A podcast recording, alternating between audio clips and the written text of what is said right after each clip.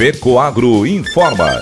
Dentro de instantes, forma-se a rede de comunicação cooperativista para transmitir as notícias do agronegócio e do cooperativismo. Apoio institucional. Cicobi, mais que uma escolha financeira. E Aurora Cop. Cop é olhar para o futuro. A Aurora, agora é a Aurora Coop. E Coop é fazer juntos. Somos mais de 100 mil famílias cuidando de cada um. Coop é pensar no amanhã e no depois de amanhã também. É grande parte de tudo que a Aurora Coop é e sempre será. E hoje também levamos essa essência em nosso nome. Uma nova marca que é ainda mais a gente. Somos Aurora, Nobre e Peperi. Aurora Coop.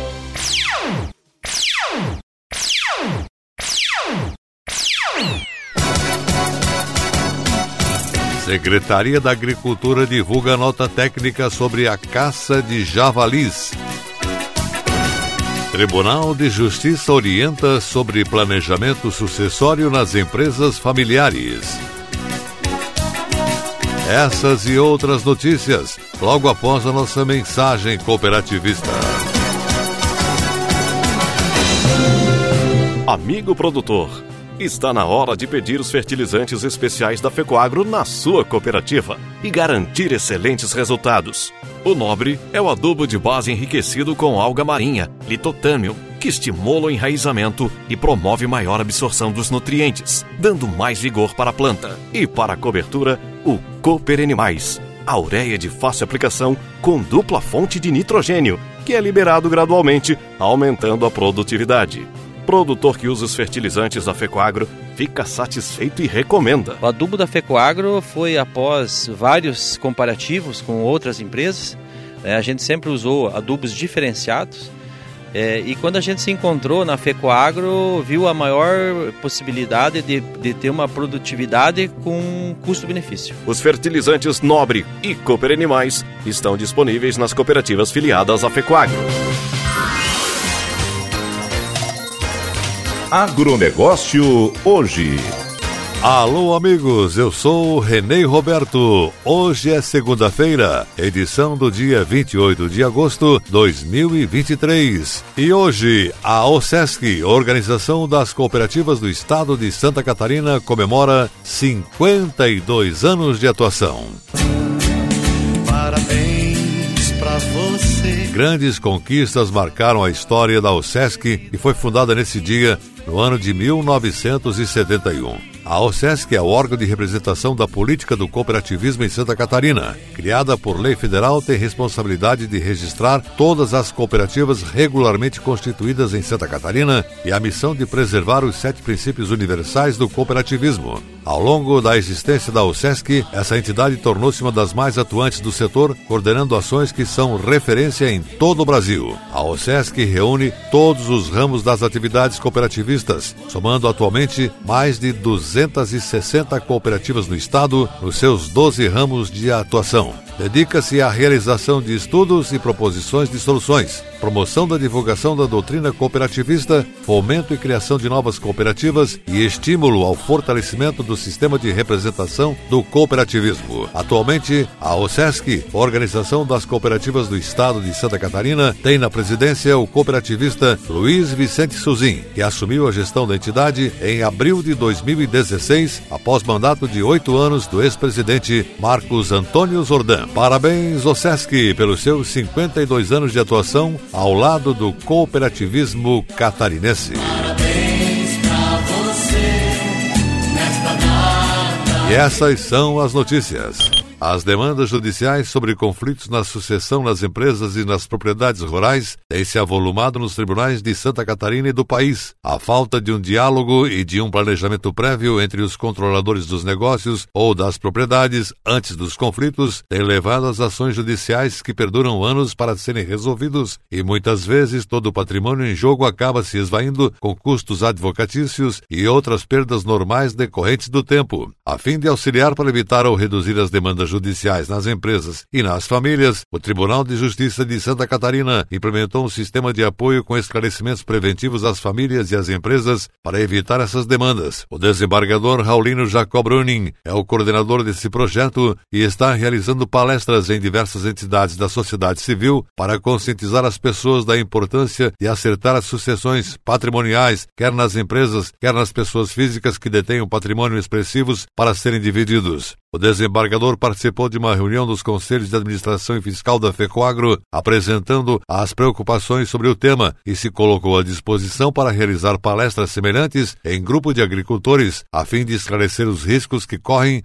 se não tomarem providências em tempo antes que as demandas se tornem judiciais. Em sua palestra, o desembargador aborda temas de como nascem e crescem as empresas, como superar imprevistos, os impactos negativos dos conflitos familiares, os múltiplos arranjos familiares existentes. Nesse particular, ele lembra que existem mais de 20 tipos de arranjos familiares reconhecidos pela Justiça e, quando os processos chegam aos tribunais, precisam ser considerados. Ele também fala dos quatro principais regimes de bens, os tipos de filiações reconhecidos pela Justiça, o número de parentes, herdeiros e sucessores e quais são as ações judiciais mais frequentes nessa área. Muitos outros aspectos relacionados à sucessão patrimonial nas empresas e nas propriedades rurais são demonstrados na palestra do desembargador Raulino Jacob Bruning, que é professor de graduação e pós-graduação em Direito da Unisul e Univale. No Tribunal de Justiça de Santa Catarina, atua na área do direito civil. Na palestra proferida aos conselheiros da FECOAGRO, que são presidente de cooperativas agropecuárias, ele se colocou à disposição para proferir palestras nas regiões do interior do estado sem custo, apenas com a finalidade de contribuir no esclarecimento dos riscos que as pessoas e as empresas correm se não tiverem um planejamento sucessório antes dos conflitos. Para maiores informações sobre as palestras, o contato dele é 48 código de área 99980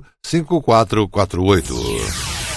A discussão em torno do marco temporal para a demarcação de terras indígenas foi o ponto central da reunião realizada pela Frente Parlamentar da Agropecuária em Brasília. A senadora Soraya Tronic, do Mato Grosso do Sul, relatora do projeto de lei PL 2903 de 2023, na Comissão de Agricultura e Reforma Agrária, participou ativamente do encontro. A semana anterior, a senadora havia apresentado o relatório da proposta na Comissão de Agricultura e Reforma Agrária do Senado. Ela expressou seu compromisso em abordar o tema de maneira aberta e construtiva. Ela disse: Estou disponível para tratar do assunto com todas as partes interessadas. A senadora enfatizou que seu relatório foi elaborado em harmonia com as 19 condicionantes estabelecidas no julgamento do caso Raposa Serra do Sol, cujos princípios agora são vinculantes para todos os casos similares. O presidente da Frente Parlamentar da Agropecuária, deputado Pedro Lupião do Paraná, enfatizou que a segurança jurídica é a principal preocupação do grupo. Estamos buscando garantir o direito daqueles que adquiriram suas terras de forma legítima. O reconhecimento do marco temporal trará estabilidade jurídica para os produtores rurais, permitindo-lhes continuar continuar crescendo, gerando empregos e contribuindo para a economia. Isso não é contra os povos originários ou indígenas, mas sim a favor de proteger os direitos de todos. O projeto foi aprovado na Comissão de Agricultura e Reforma Agrária e seguiu para a Comissão de Constituição e Justiça e posteriormente irá para análise em plenário. E a seguir, depois da nossa mensagem cooperativista, nossa última notícia. Aguardem. Quem planta, quem cria, quem produz o que cresce em nossa terra são homens e mulheres que trabalham duro e enfrentam os desafios do campo.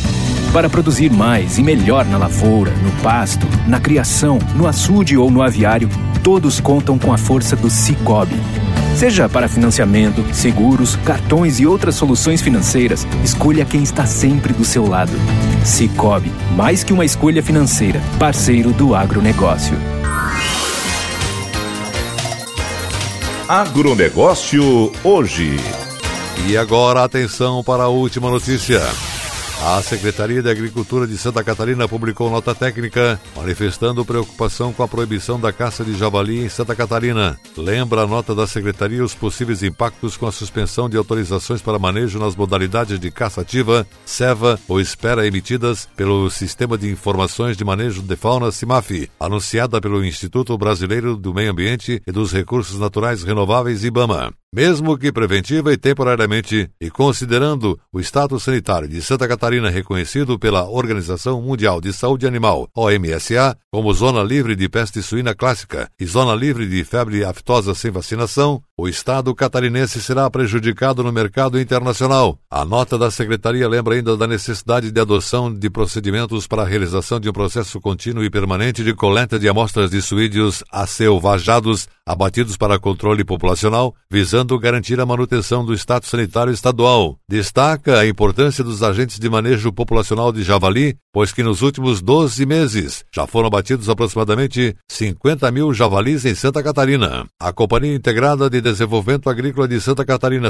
que tem capacitado os agentes de manejo nas atividades de monitoria sanitária dos animais abatidos, com ênfase na vigilância de peste suína clássica PSC, e orienta com informações sobre os procedimentos a serem realizados e cumpridos durante e depois do abate dos javalis. A nota ressalta que Santa Catarina é o estado com maior volume de exportação de carne suína do país e sendo a sanidade animal prioridade absoluta e os controladores voluntários a principal ação no controle desta espécie invasoras e por isso reitera pela continuidade e manutenção das autorizações para o controle populacional de javalis em Santa Catarina. Por sua vez, o presidente do IBAMA, Rodrigo Agostinho, disse durante uma audiência na Comissão do Meio Ambiente do Senado que não foi o órgão que suspendeu a licença de caça ao javali. Rodrigo Agostinho explicou que a atribuição de autorizar a caça não pertence mais ao órgão ambiental, mas sim ao Exército Brasileiro. A medida publicada na última semana é um retrocesso ao Plano Nacional de Prevenção, Controle e Monitoramento do Javali, cujo objetivo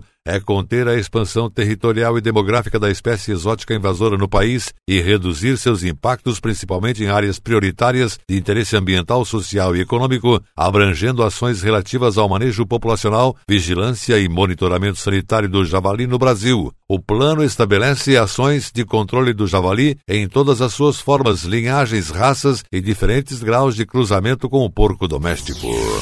O agronegócio hoje. Volta amanhã, nesse mesmo horário. Um forte e cooperado abraço, uma boa semana a todos e até lá.